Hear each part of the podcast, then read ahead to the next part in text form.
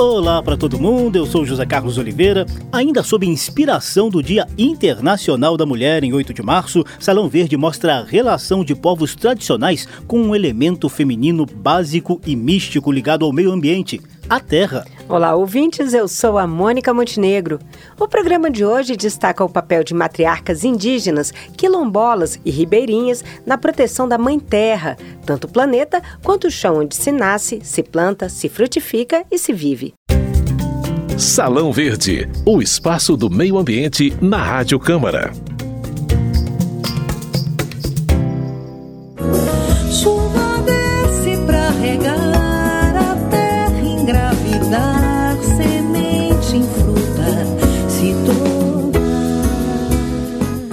Tempos de desmatamento galopante, agrotóxicos, aquecimento global e graves crimes socioambientais como o de Brumadinho, Salão Verde busca refúgio no conceito e na visão de Mãe Terra, Pachamama, que indígenas e outros povos tradicionais têm em relação ao planeta e ao chão onde pisam.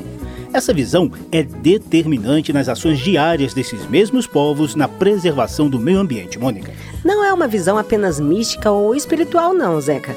Para indígenas, quilombolas e comunidades ribeirinhas, a terra, poderoso elemento feminino, é sagrada como uma mãe que acolhe, ensina, sustenta, alimenta e protege seus filhos.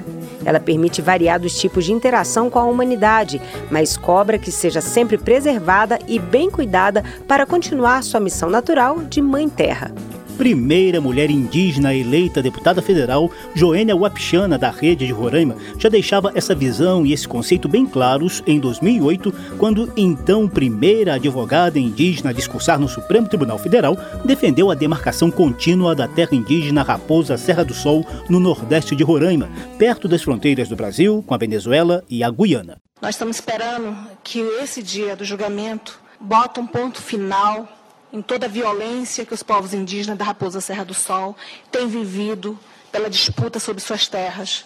Que nossos valores espirituais, nossos valores culturais sejam considerados na aplicação dos nossos artigos da Constituição Federal de 88. Nós somos acusados de ladrões dentro de nossa própria terra, de invasores. Cabe ao Supremo Tribunal Federal, essa corte, definitivamente aplicar o que nós já vimos há muito tempo falando, que as terras tradicionais indígenas, elas vão além da própria casa. E muitas pessoas não sabem que as casas indígenas não se resumem apenas na moradia, mas as terras indígenas vão nos lugares onde se pesca, onde se caça, onde se caminha, onde se mantêm os locais sagrados, onde se mantém a espiritualidade, onde se mantém a nossa cultura.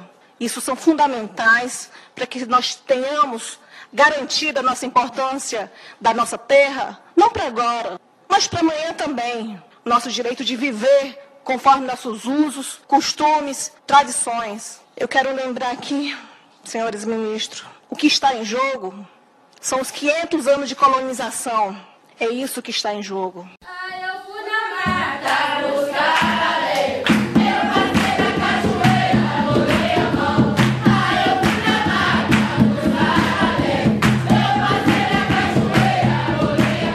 Esse conceito de terra como espaço dos usos, costumes e crenças também está presente no dia a dia de outros povos tradicionais, como os quilombolas e algumas comunidades ribeirinhas. A professora da Faculdade de Educação da Universidade de Brasília, Glória Moura, pesquisa há quase 40 anos dezenas de comunidades quilombolas de Goiás e do Maranhão. Inclusive, tem livros publicados sobre o povo Calunga, que ocupa há séculos uma região montanhosa do bioma cerrado entre Goiás e Tocantins.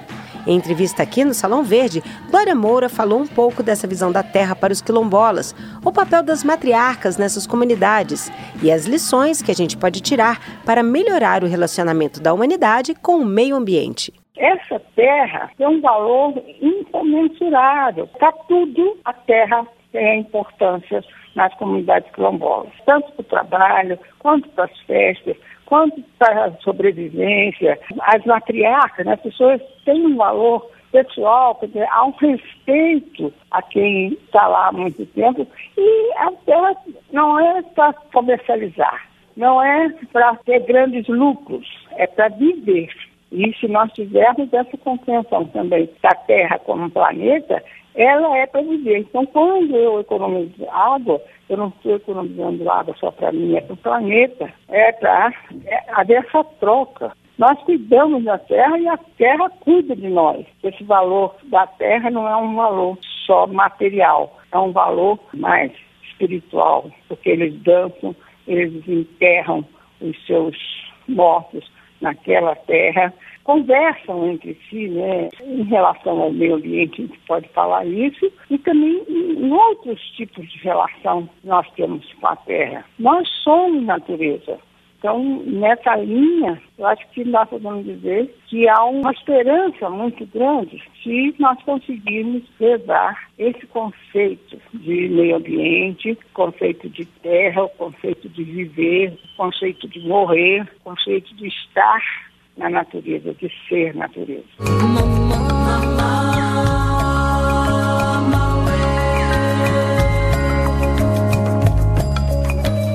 No mundo inteiro há várias experiências bem-sucedidas de preservação do meio ambiente a partir dos ensinamentos tirados da relação dos povos tradicionais com a Mãe Terra. Na América do Sul, palco de devastação não só do meio ambiente, mas também de povos indígenas originários, essas lições estão mais concentradas nos altos da Cordilheira dos Andes. Várias comunidades andinas de Bolívia, Peru, Equador, Argentina e Chile ainda tentam manter vivas as tradições. Em 1 de agosto, esses países celebram o Dia da Mãe Terra, ou Dia de La Pachamama, sob a inspiração da cultura e da mitologia dos Incas. Essa festa é cheia de rituais, cerimônias, danças, músicas e refeições especiais.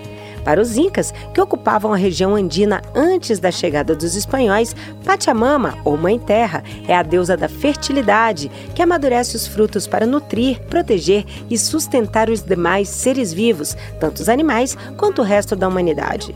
Pachamama mantém perfeita harmonia com Deus Sol e a deusa Lua, regulando os ciclos de calor, frio, chuva, o dia e a noite, as quatro estações do ano, enfim, todos os ciclos naturais do planeta. Mas quando desrespeitada, a Mãe Terra também pode se zangar, em forma de raios, trovões, tormentas e enchentes. Desde 1996, o norte da Argentina abriga um museu para cultuar a Mãe Terra, a mais de 2 mil metros de altitude. É o Museu de La Pachamama, que fica no povoado indígena de Amaitia de Valle, em Tucumã. Lá estão esculturas, pinturas e artesanato do artista plástico Héctor Índio Cruz, descendente da etnia Quilmes. Mas voltando à realidade brasileira, por aqui a luta pela terra costuma ser manchada de sangue e deixar mortos e feridos.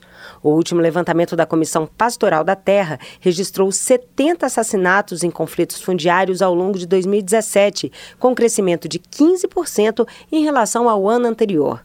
Desde que a CPT iniciou esse levantamento em 1985, já houve quase 2 mil assassinatos no campo na briga pela terra.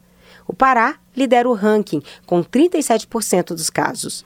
A escritora e pesquisadora Eliane Potiguara pesquisa esse tema há décadas, sobretudo com foco nos indígenas e nas mulheres vítimas dessa violência no campo. Ela é autora dos livros A Terra é Mãe do Índio, lançado nos anos 80, e Metade Cara, Metade Máscara, de 2004. Eliane Potiguara é fundadora da rede Grumim de Mulheres e fez parte do projeto internacional Mil Mulheres para o Prêmio Nobel da Paz. Salão Verde também conversou com Eliane Potiguara, que relembra aqui alguns casos emblemáticos de violência contra as mulheres indígenas e do trabalho ao lado da Índia Maia Guatemalteca Rigoberta Menchú pela Declaração Universal dos Direitos dos Povos Indígenas. Nós temos o caso do Mato Grosso do Sul, né, Dourados, quando as mulheres ali são violentadas.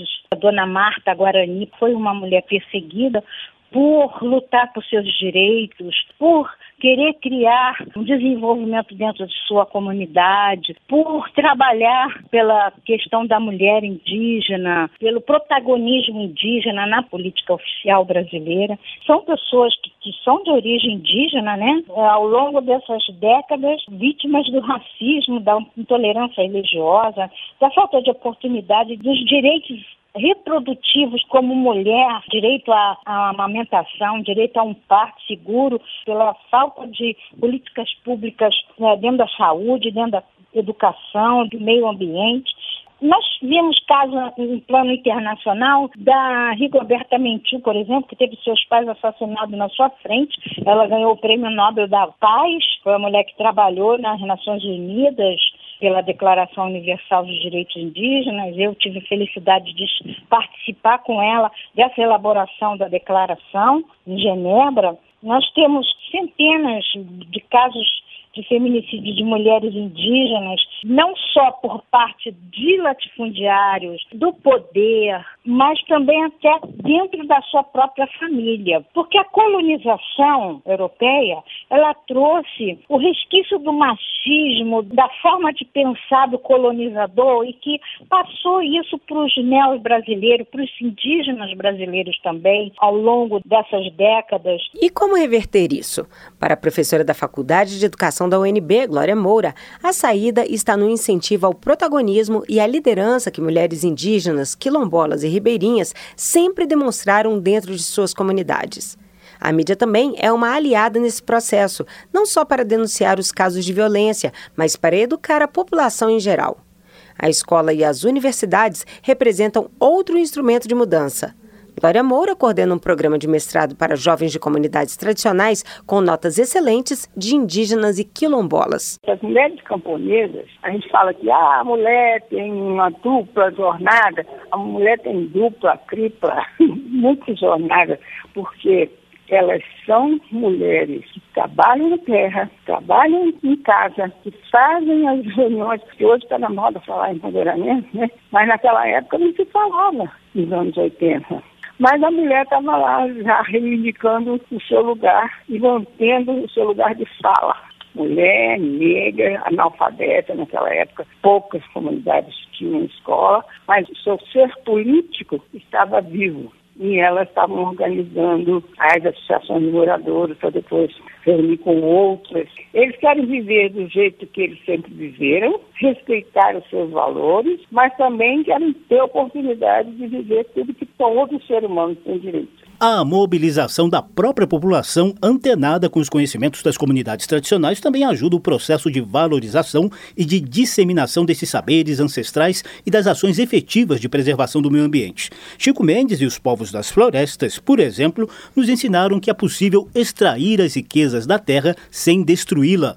Hoje, cerca de 250 mil pessoas vivem em, reservas extrativistas e promovem o manejo ecologicamente correto de áreas florestais. Quer um exemplo mais atual? Em maio, a Chapada dos Veadeiros, em Goiás, vai abrigar a quarta edição do evento Raízes, com a presença de 70 raizeiras, parteiras, benzedeiras e pajés, trocando saberes e fazeres no trato com a terra, tanto o planeta quanto o chão onde a gente pisa. O Raízes é financiado por meio de vaquinhas e doações e organizado pelo trabalho de voluntários, como o da bióloga Daniele Ribeiro. E o que rola nesses eventos, segundo Daniele, são saídas de campo para identificação de plantas medicinais, oficinas de remédios caseiros, feira de produtos artesanais e rodas de conversa com foco na preservação dos nossos rios, matas, fauna, enfim, da nossa mãe terra pensei em, criar esse encontro aqui era justamente para tentar juntar toda essa sabedoria num balaio só, porque eu vejo que todo mundo troca muito bem com todo mundo. Um complementa o outro e forma uma teia perfeita. Acho que não é nem uma teia, é uma coxa de retalhos, sabe? Cada retalho é de um jeito, né? Mas na hora que junta tudo, vira uma coxa enorme e que pode cobrir e aquecer todo mundo, né? Então eu acho que o Raízes ele é um gostinho disso daí, só para começar a colocar a lombriguinha para coçar dentro de todo mundo mesmo e tentar inspirar que cada um pense em como é, desenvolver um encontro desse na sua região. ladradera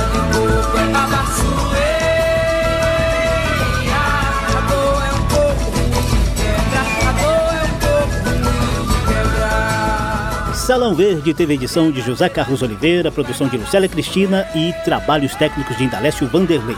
Apresentação de Mônica Montenegro e José Carlos Oliveira. Há links para você ouvir de novo essa ou outra edição do programa nas páginas da Rádio Câmara, na internet ou no Facebook. Basta procurar por Salão Verde. Obrigado pela atenção e até a próxima. Até a próxima. Tchau, tchau.